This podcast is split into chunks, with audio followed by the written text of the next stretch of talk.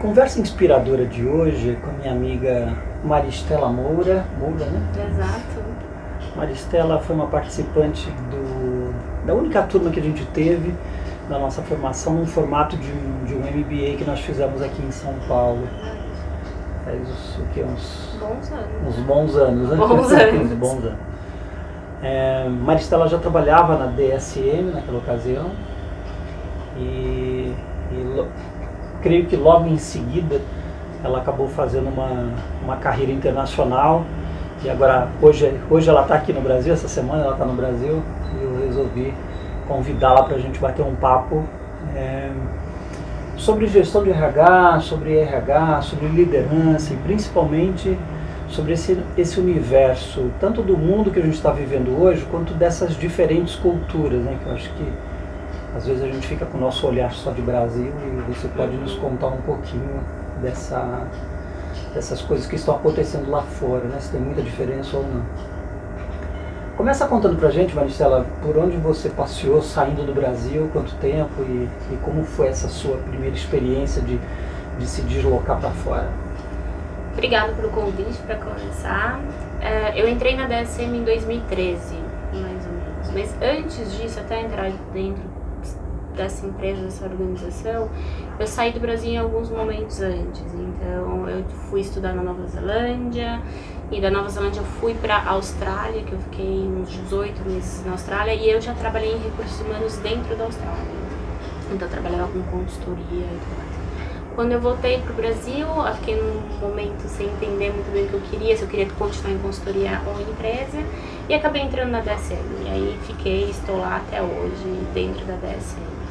A DSM eu tive a oportunidade de ser RH local, acho que antes de fazer essa transformação, desse modelo de business partner, centro de serviços, esse COI, eu fui RH, gerente de RH, que tinha todas as funções embaixo. Aí tive uma posição regional aí para América Latina e aí depois eles me convidaram e eu tive dois assignments.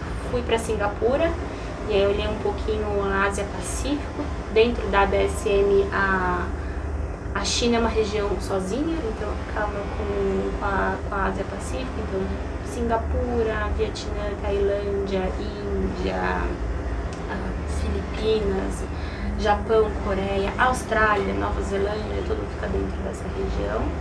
Fiquei sete, oito meses no país, fiz um diagnóstico, um projeto, e aí mudei para Suíça, onde eu tenho a responsabilidade dentro como BP de operações por EMEA, que a gente fala que é Europa, Middle East e África. Dentro da África a gente tem um time muito pequeno, então basicamente eu, o meu olhar é muito mais Europa. E aí em alguns grandes países que para mim são importantes, a própria Suíça, a Inglaterra, a França e a Alemanha. São os grandes países que eu tenho o maior número de colaboradores. Um pouco na Itália, um pouco na Espanha e, e vai se dividindo, mas não é grande minha base. Esse processo de carreira internacional é alguma coisa que está dentro da- das práticas de recursos humanos da DSM? Sim, É, como é que ela surge, principalmente para RH, né? Porque a gente é, é mais comum ver isso em áreas de negócio, não tanto em recursos humanos. Mas como é que surge isso? Eu acho que dentro é, é uma prática e a Uma gente prática. sempre a gente sempre coloca sempre a, a mobilidade, né? Que, você espera como carreira? Por que, que você quer sair? O que, que você gostaria de fazer? Por quanto tempo? Até onde você pode ir? Eu falo que eu sempre deixei muito claro que eu iria até Singapura num primeiro momento, que descer em Shanghai naquele momento, alguns anos atrás, era muito distante, era muito longe, muito complicado para mim. Hoje já não acho. Acho que ficaria bem na China, mas sempre deixou claro isso. E a gente tem a prática de falar e conversar, qual que é o seu próximo passo, onde ele seria, por que você quer ir, né, o que você vai aprender, o que você vai trazer. E outra coisa é que a gente também tem vagas internas, então a gente publica vagas internas, então pode ser por dois processos, onde eu desenho um pouco mais isso e faço acontecer, ou eu vejo uma vaga super interessante, eu vou fazer, me candidatar e eu tenho um processo seletivo e passo na vaga e me vou. Então você tem esses dois processos, como um convite ou você se Ok. As práticas de recursos humanos numa empresa global como a DSM, é, e você tendo passado no Brasil, depois Singapura agora está na Europa, é, são as mesmas práticas numa empresa global? Há diferenças? Tem coisas que são mais locais, que só existe aqui no Brasil, ou só existe em Singapura? Como é que é isso? Acho que tem, é um mix, eu acho que depende do que você está falando. Então, algumas práticas que eu falo assim, remuneração, benefícios, essa parte de compensação, você tem políticas globais, mas você tem muita coisa local. Você tem que você tem que se atender à legislação trabalhista. Cada país é ótimo em desenvolver o seu próprio jeito de colaborar, de interagir. Outras práticas, como avaliação de desempenho, a gente tem talent review, essas práticas já vêm de uma diretriz global. Passando, vamos pensar, na América Latina, na Europa e na Ásia, eu falo que o que é sempre muito claro, o porquê que a gente faz essas práticas. Mas querendo ou não, o como essas práticas são realizadas dentro do país, como isso é, tra é traduzido, aqui a gente falava de tropicalização, então tem tudo para todas as regiões. Isso muda bastante. Eu acho que o como se faz, como você interage, é bem diferente em cada região e você tem uma adaptabilidade dos processos que são necessários. Na, em Singapura você também atuou como uma business partner ou lá você foi desenvolver um projeto? Porque aqui você teve uma experiência né, de, de BP, é, eu estou entendendo que você também na lá Europa está fazendo é, isso. Exatamente, lá era um BP com, com um pouco mais de diagnóstico. Então, quando você chega na área, o que, que a gente precisa para mudar? Eu olhava a nutrição animal dentro do, lá da Ásia, então era muito mais assim, é, é um BP olhando o desenho organizacional, o que, que a gente precisa mudar, como que a gente vai fazer, quais são os gaps, como, como que vai fazer, entregar um pacotinho um pouquinho mais redondo com tudo isso. E na Europa, como é que você está conduzindo esse Hum, papel? Na Europa eu já sou o BP clássico, assim, eu falo assim, tá junto com o negócio, responsável por operações, supply chain, a gente tem uma outra área que chama Global Products Strategic Alliances, então essas áreas, e onde eu faço essa conversa junto com os líderes do que, que a gente precisa e essa conversa com o CEO de como vai ser implementado, qual que é o futuro, qual que é o presente, como que a gente vai fazer acontecer. Tirando que eu acho que toda grande empresa a gente vive bastante do calendário de recursos humanos. Eu falo, tem um momento da avaliação de performance, tem um momento da avaliação de desempenho, tem um momento do reconhecimento, do mérito. A gente tem que conciliar tudo isso e fazer o dia a dia, que esse é basicamente o nosso dia a dia.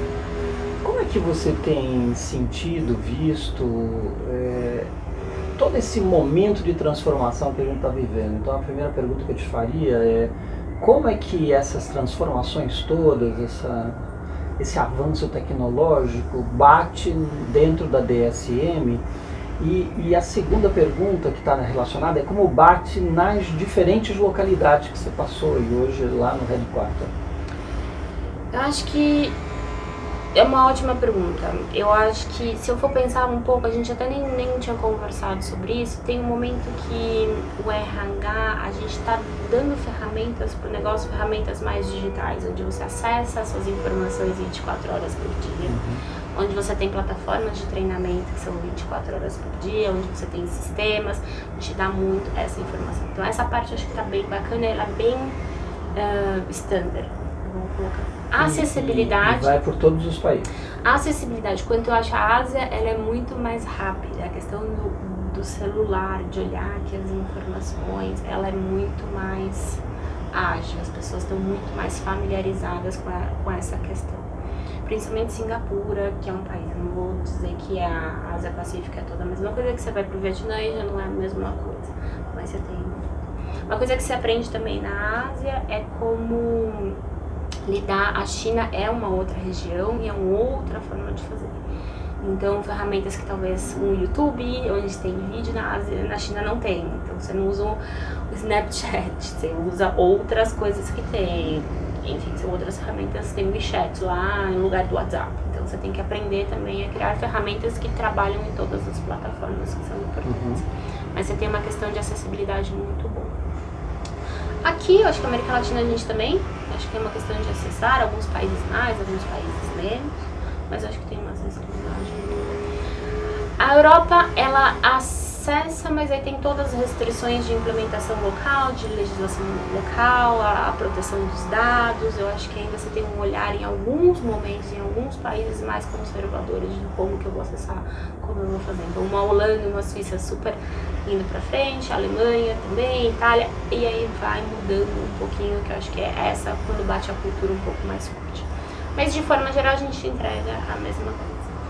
Uma, uma questão que eu acho que todas as empresas estão trabalhando, é como o RH olha os seus próprios dados, né? Como que a gente trabalha os nossos próprios dados, que dados a gente usa e como que a gente se torna digital para ter essa informação para a gente. Então hoje, se a gente tem num, clicar, num clique quantos funcionários eu tenho, qual que é o overtime, qual que é o turnover, qual que é a avaliação de performance, quantas pessoas mudaram de posição nos últimos cinco anos ou que não mudaram, essas informações e o que eu faço com essas informações, eu acho que está começando. Uh, e a gente tem algumas pontas. E eu estou dentro de um, projeto, por exemplo, e a gente colocou o My Analytics da Microsoft no meu computador. E é muito interessante, porque aí você começa a se ver com outros dados. E chegou um momento que assim, eu estava com tanta reunião, e aí no final do mês veio o reporte, Maristela, das 50, mais de 50% das reuniões que você participou, você mandou o um e-mail e você estava no chat durante a reunião. Ele me perguntou quanto, quanto produtivo você foi. Hum, interessante.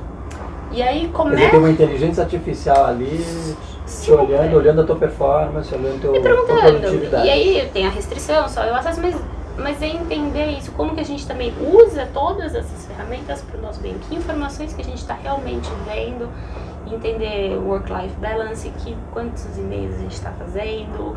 E, e, é legal que também é conectado com o meu celular, então ele consegue ver se eu mandei e-mail do meio. Oh, essa semana você não teve nenhum break, todos os dias você trocou e-mails, todas as horas. E começa a te dar insights bem interessantes. A gente não usa isso em larga, são pessoas que estão dentro do, do projeto, mas sempre me faz pensar também o RH, além de dar ferramentas digitais e dar ferramentas um pouco mais flexíveis, como que a gente está olhando os dados, né? Porque eu acho que toda essa digitalização vem dos dados, né? Esse Big Data que a gente sempre fala, como que a gente olha os dados que a gente tem e quanto a gente toma decisão baseado num pouco do que a gente está vendo, não só do que a gente acha, mas do que está ainda tem um caminho para ser percorrido. Curiosidade, isso é um projeto que vocês estão é um estudando e a possibilidade disso ser implantado para gestão ou para autogestão? Eu acho que para as duas coisas. Duas a gente chama HR for Digital, para colocar, para a gente entender um pouquinho se, se isso funciona, se faz sentido, se não faz sentido, como, como que uhum. administrar, como se administrar no meio de tudo isso, como entender uh, essa vida. E vai, isso muda alguma coisa, essa informação mudou o repertório, não mudou o repertório, eu acho que é, que é um começo, eu acho que tudo parece bacana, mas como usar isso Entendi. ainda é uma coisa que, que a gente precisa, talvez tenha a própria Microsoft talvez está um pouquinho mais avançada nisso mas é interessante pensar.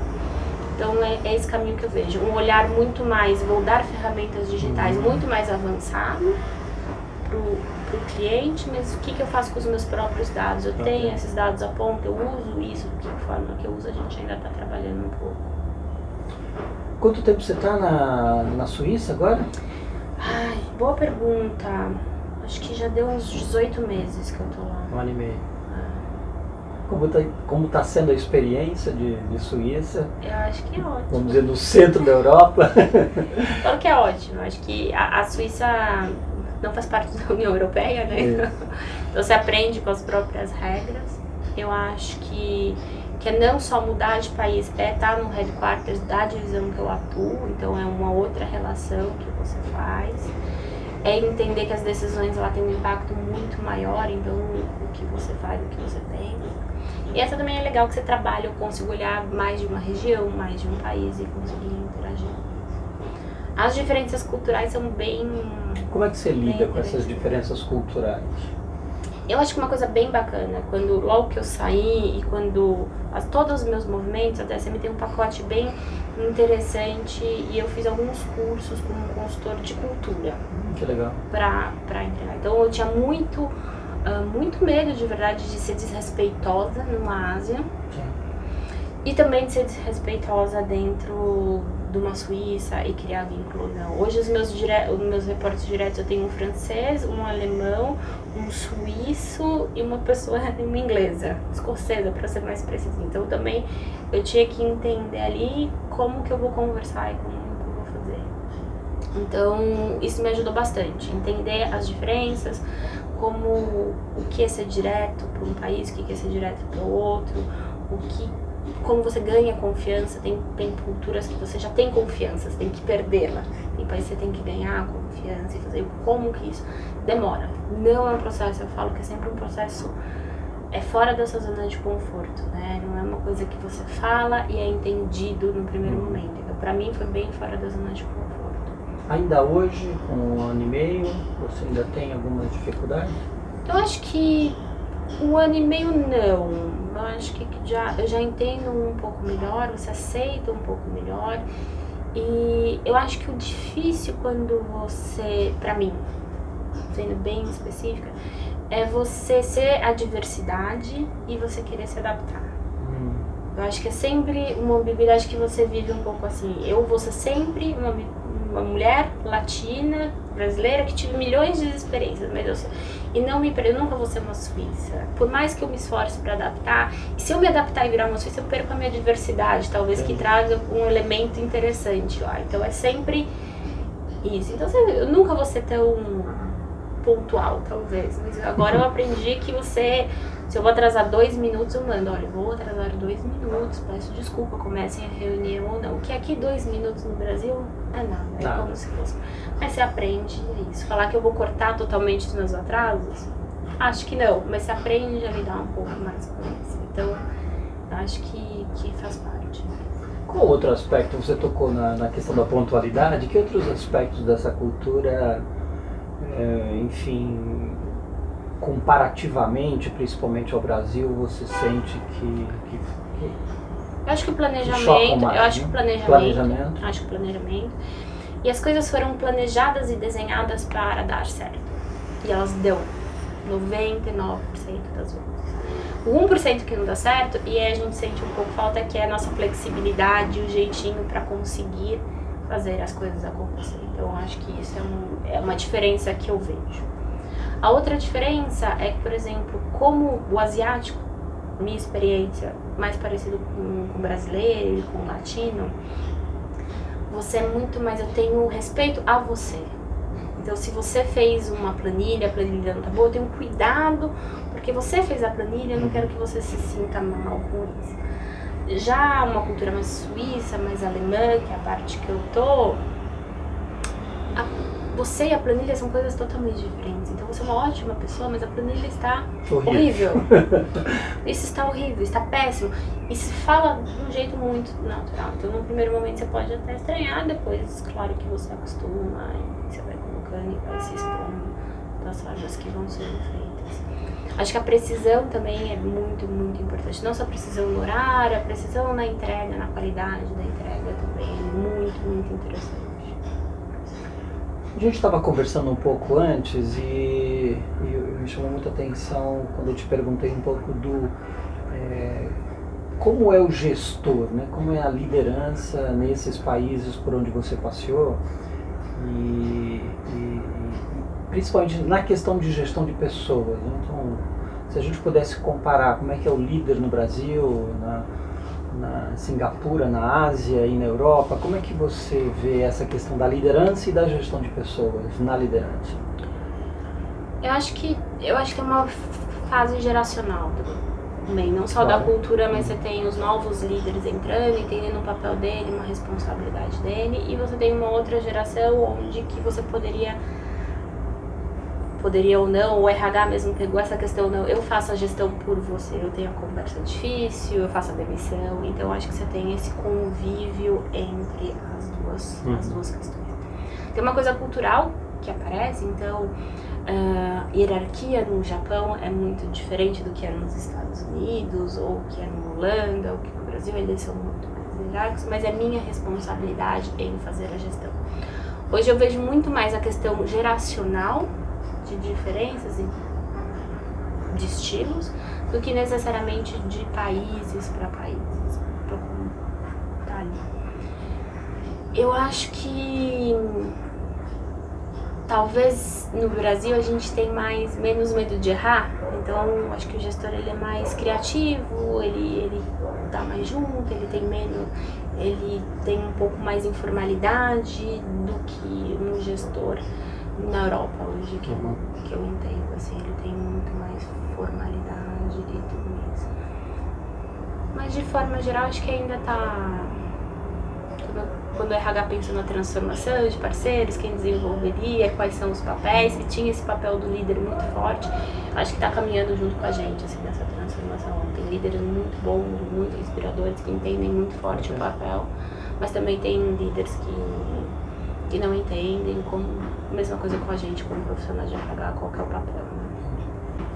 De, de, um modo geral, talvez fazendo uma grande generalização mesmo, a gente a gente tem sempre uma imagem de recursos humanos não muito positiva, né? Onde isso é uma área muito transacional, muito uhum. e principalmente muito cheio de regras, né? É, como é policial. É, meio policial, né? Às vezes a gente tem medo de falar para RH porque tem um poder aí de uma informação, é, enfim, e, e às vezes positiva de alguém que vai me ajudar. Como é que é isso? na Ásia, como é que é isso na Europa? Qual é a visão que se tem de recursos humanos? Acho que também está bem dividida nisso. Acho que de depende muito. Sim, tem um momento. Tem países que é o policial, né? Que eu gosto tanto das minhas práticas, que a única coisa que eu faço é policiar para ver se as uhum. práticas estão sendo bem feitas, que também é um papel, mas tem, né? Tem um de parceiro que eu vou trazer o, o RH tem uma ideia, vamos construir junto essa ideia e o RH tá desde o começo. E tem uma parte que eu falo que é sempre, é, eu tive a ideia e eu preciso que alguém vá lá e execute. Então eu te informo para execução de tudo isso. Então eu consigo ver que, que tem essa visão bem. Para um colaborador, um analista que está começando, ele tem muito mais ferramentas autodidatas, onde ele vai, ele busca, ele tem informação. Então, quem está começando a carreira, que tem que sentar, talvez, com o RH, no primeiro momento fala, hum, o que está acontecendo, por que, que eu estou sentando? E aí, depois da segunda, terceira experiência, as questões, as questões mudam, mudam um pouquinho. Eu acho que cada vez mais a gente sai do, do momento, ah, o RH não deixou isso, o RH, e o líder se empodera, a gente está junto para o melhor para a organização, para os colaboradores, mas ainda tem um pouquinho de tudo, acho que um pouquinho de eu me lembro que numa conversa uns dois anos atrás, na, dentro do Google em Nova York, uhum. a gestora que eu entrevistei, que era uma gestora técnica uhum. né, de área comercial, não era de RH, eu me lembro que eu fiz uma pergunta para ela como é que ela demandava RH, né? Ela é uhum. brasileira que estava tá, em Nova York, agora ela está na Irlanda. E me surpreendeu muito, é claro que aqui a gente tem que entender Google, né, que é uma empresa, mas me surpreendeu muito que ela, ela rapidamente me respondeu assim: eu praticamente, ela estava um ano lá, eu praticamente não preciso de recursos humanos. E quando eu preciso, ela até usou essa expressão que você usou eu abro um ticket, eu abro um, um, um chamado, né? Que seja um chamado. Isso me surpreendeu, porque aí ela inclusive diz: e sou prontamente atendida nisso, né? É, mas o que ela dizia assim, todas as ferramentas que ela precisava estavam ali à disposição dela para fazer a gestão de pessoas. Né? Acho que tem coisas culturais né, importantes da gente entender, legislação, enfim, nos Estados Unidos não dá muito para a gente comparar, mas como é que você, como é que você vê essa, essa questão né, de a gente tem demandas, isso, eu, né? eu acho que a gente tem isso também, e, e dentro da DSM tem o ticket, abre o chamado e tem as processos. Eu acho que são, são dois momentos diferentes. O momento do dia a dia, eu acho que se você tem bons sistemas e processos robustos para tocar o, o, dia a dia, o que, que é o dia a dia? É um recrutamento. Você tem uma vaga, aí você abre uma posição, uma requisição de pessoas, aí o recrutador vai te ligar, e você consegue fazer tudo isso, as entrevistas, e consegue fazer isso de forma muito eletrônica alguma dúvida específica sobre benefícios, alguma coisa assim, eu acho que esses sistemas são robustos e funcionam muito bem. E eu não estou no dia a dia desses, por exemplo, desses, desses, desses processos. a gente está no dia a dia, e eu me vejo no dia a dia, que também fica para um, uma população reduzida, é qual que é a cara dessa organização no futuro, quanto que a gente precisa de, de pessoas, que pessoas que precisamos, qual que é o perfil, qual que é a mudança dentro da área, como que a, a força de trabalho está indo, onde vamos investir, e aí você tem algumas conversas que você demanda muito mais, e aí você precisa estar junto ali construindo a relação, construindo um vínculo com a liderança para participar dessas conversas, porque Entendi. senão é muito fácil as ideias e as decisões serem tomadas e serem comunicadas por RH. Então, como você faz essa, essa passagem? Então, acho que é mais ou menos isso. Você estava dizendo então que a maior parte dessas conversas são conversas talvez mais estratégicas, mais de negócio e não dessas questões mais operacionais. Sempre vai ter uma questão claro. operacional ou outra, mas eu acho que, que fica um pouco mais nessa questão. Porque senão eu acho que toda essa transformação e a tecnologia ela vem para garantir que você faça no dia a dia. Quando pessoas que não têm, eu sempre falo assim, eu tento comparar principalmente para o brasileiro, um sistema que foi muito rápido nessa questão de mudança de modelo de atendimento foram os bancos. Uhum. Antigamente você ia para o banco para tudo, vou sacar. Depois vieram caixa eletrônico, depois o internet banking, depois e você vai colocando as agências onde divididas. Mas tem alguns assuntos que você precisa ir na agência, você precisa ir no banco, você precisa. Eu acho que tem um pouquinho isso. O, o dia a dia a gente resolve muito bem sem saber quem é o gerente, você vê, você resolve essas coisas, mas tem algumas coisas que você realmente precisa. Então eu acho que para a gente na América Latina, o sistema bancário evoluiu muito rápido, a gente está muitos anos acostumados a resolver muita coisa sozinho. Eu acho que é o melhor modelo assim, para falar. Eu não sei se você se relaciona com outros RHs lá na região de outras empresas. Você está num lugar onde ali a gente encontra muitas matrizes de várias uhum. grandes companhias. Né? Como é que você vê a área de recursos humanos é, lá? Acontecendo nas outras empresas, enfim, você troca, assim, você troca, faz parte de grupos? Faço, faço parte de grupos, a gente troca, e eu acho que tem alguns grandes assuntos, assim, que, que sempre, neste momento, todo mundo tá falando. O que, que é essa área digital? Quem é esse profissional digital? Digitalização do que, para quem, por quê? E você tem muita gente fazendo ele sem entender porquê. Tem algumas empresas que já olharam e falam, não, deixa eu entender um pouco melhor antes de gastar meu tempo, meu dinheiro nessa direção, porque eu, eu não consigo ir pequeno, se eu vou, eu vou com tudo. Mas todo mundo está se perguntando o que, que isso significa, o que, que significa pra gente. E aí conversas mais interessantes de que como eu adapto isso para minha cultura que eu quero construir, porque eu não, não sou uma empresa como o Google, não sou um banco, você tem um olhar de cultura, claro. tem ferramentas que não vão funcionar, uhum. que não fazem sentido e, e não ficar um, um cola, que nem também tem uma época coach, todo mundo era coach, coach era para tudo, é para é. tudo, o que é ferramenta, o que, que eu preciso fazer. Então hoje é o que a gente mais, mais vê tem uma parte muito forte que eu acho que para a Europa que, que é muito pesada, que a gente está conversando um pouco, é a legislação trabalhista. Então, por mais que a gente tenha trabalho flexível, que a gente fala trabalho 0.4, dominado, FTE, quanto você é, você tem uma parte, mas você não tem ainda, a gente não tem benefícios flexíveis que você faz, que está ali acompanhando. E como que a gente vai se estruturar? Talvez para ir para um poxa, eu contrato para projeto, eu contrato o funcionário por um período e ele vai embora. Eu não, eu não, tenho que reter, eu tenho que trazer esse conhecimento de tempos em tempos. Plug in, plug out. Isso ainda é bem mais complicado, essa parte. E aí vai muito mais em quanto eu pago, por que skills eu pago. Então toda essa parte, eu acho que talvez de total rewards, né, de compreender essa parte é ela tá indo é uma grande conversa também, principalmente na região que eu fico, que é das, de base, né? Então, tem grandes empresas químicas e farmacêuticas. Então, como que eu vou atrair esse profissional de tecnologia? Será que ele cabe uhum. dentro da organização? E eu vou reter ele por quanto tempo? Será que eu consigo reter ele o tempo suficiente para entrega ou não? Como que isso funciona? Ainda são grandes conversas que está todo mundo meio perdidinho, assim, do meu network, tá todo mundo dos grupos que eu participo, estão todos se questionando. Aqui não chega a ser um, um, um movimento tão forte, mas Maristela, eu tenho percebido de que em algum momento algumas organizações já começam a, a, ter dificuldade de atrair essa nova geração, né? que, que eu não sei se encantado ou não, quer trabalhar no Google, quer trabalhar na Amazon, quer trabalhar nessas empresas, às vezes até nessas startups, que são empresas menores, uhum. são menos cartesianas, menos regradas. Né? É, como é que é isso lá? Vocês já estão vivendo isso? Ainda não? Como é que é isso? Eu, eu acho que eu acho que são momentos diferentes. Assim. Eu acho que para um, uma fábrica a gente ainda tem algumas questões que eu preciso trazer esse aprendiz, né, que quer trabalhar, um jovem que queira trabalhar dentro de uma fábrica, que tenha boa educação, eles são super educados, eles podem estudar, né, porque às vezes um preconceito, um olhar um pouco talvez diferente, às vezes no Brasil alguém que é operador de fábrica, você fala porque não teve oportunidade de fazer outra coisa, não necessariamente isso é na Europa, ele teve oportunidade, mas ele teve uma escolha.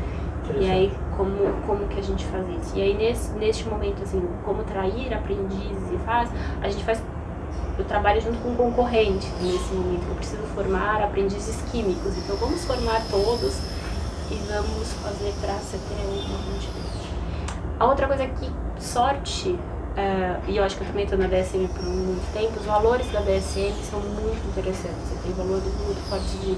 A gente fala que a gente trabalha com três P's, que é People, Planet e Profit. A gente tem que fazer para já. Então a questão da sustentabilidade é muito forte dentro da empresa. Soluções sustentáveis, soluções que trabalham com nutrição humana, animal.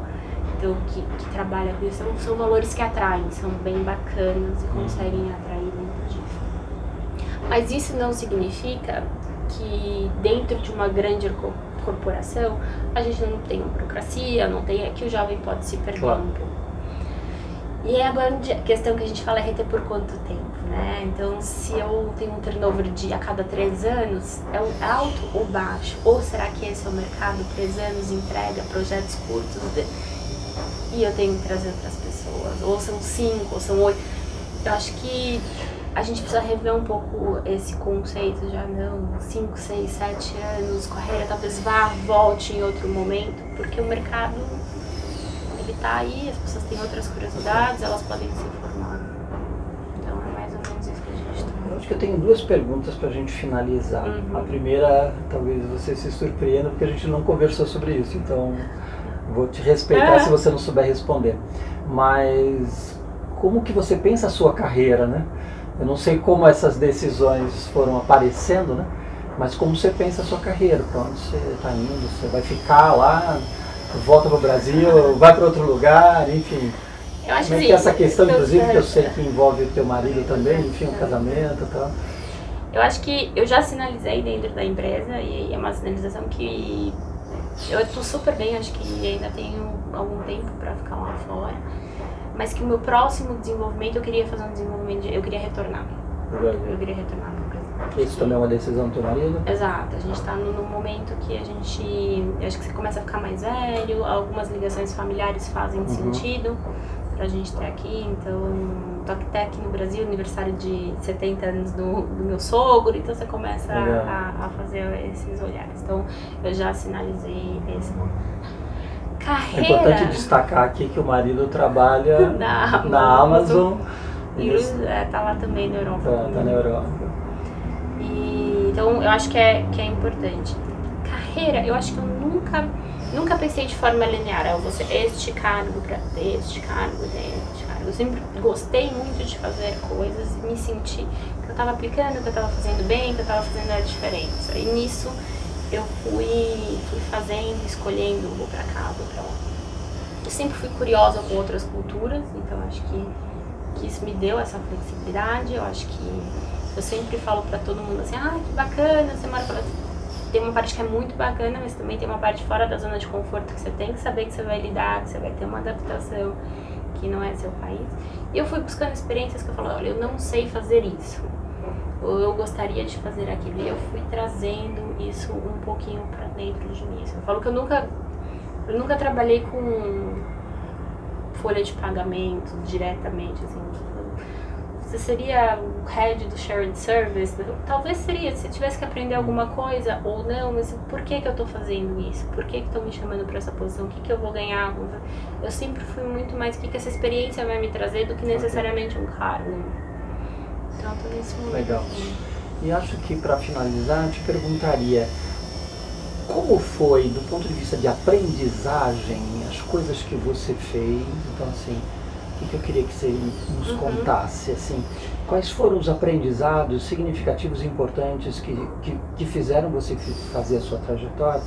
E talvez meio que uma dica para as pessoas, né? assim, que alguns talvez estejam em início de carreira ou estão repensando a carreira ou, ou seu, a sua jornada. O que, que você daria de dica de, olha, vai estudar mais isso, vai se preparar mais disso, né? Por exemplo, uma questão talvez É. seja entender um pouco de cultura, enfim. Mas quais foram os aprendizados significativos que você teve na tua história e que dicas que você daria de aprendizagem para o futuro? Eu acho que. A primeira coisa, que a gente conversou um pouco, seja curioso. Acho que não tem um tópico, não tem um assunto. É verdade. Escute, veja, converse. Eu acho que o mundo tá muito borbulhante pra gente falar. Não, eu só vou ficar ne- nesse. As inter-relações são muito fortes, então realmente, seja curioso, vá. ah, eu acho que é importante. A outra questão é que a gente aprende fazendo. Então faça. E você vai errar e aprende. Não esquece. A gente às vezes olha muito assim, o que, que eu fiz certo? E aí você vê um pouco, mas o que, que você fez de errado? O que, que, que- poderia. O que, que você fez de diferente? Olha um pouquinho por isso e, e faça. Eu acho que eu sempre me joguei muito e se der errado, der errado, eu vou aprender e a gente tem uma outra lição, é essa experiência. Eu acho que às vezes a gente pensa muito qual seria o movimento perfeito, qual seria a, a hora perfeita de acontecer. Não, vamos fazer, vamos olhar. Às vezes eu tive, no meu começo de carreira, eu queria trabalhar com desenvolvimento, fui trabalhar com recrutamento. Achei que, nossa, será que é isso mesmo? Aprendi a ler bem pessoas, a interagir, falar de competência de uma forma muito interessante. Teve alguns momentos que, que eu participei de projetos que eu falei, gente, esse projeto não é pra mim. que eu- aprendi muito de como fazer, de como fazer uma entrega, de project management. Acho que olhar um pouco pra isso. E eu acho que pra quem tem RH é tentar entender qual é o problema do seu cliente. Às vezes a gente tem várias ferramentas e a gente quer mostrar a ferramenta Uhum. mas sem entender o cliente. Então para um pouquinho que. Tá bom, o que, que a gente vai Tem fazer? O que, que, que, que cria valor? O que, que a gente vai.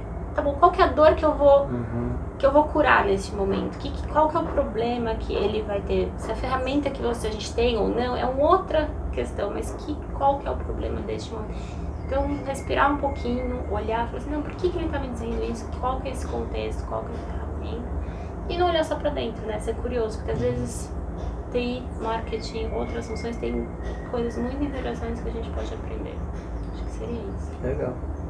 Obrigado pelo Obrigada. papo, foi muito bom, muito gostoso. Obrigada, é um Legal. prazer. Prazer também. Quando estiver na Suíça, a gente faz um lá. Verdade, a gente faz um lá. Legal, olha, bom convite. Até daqui a pouco.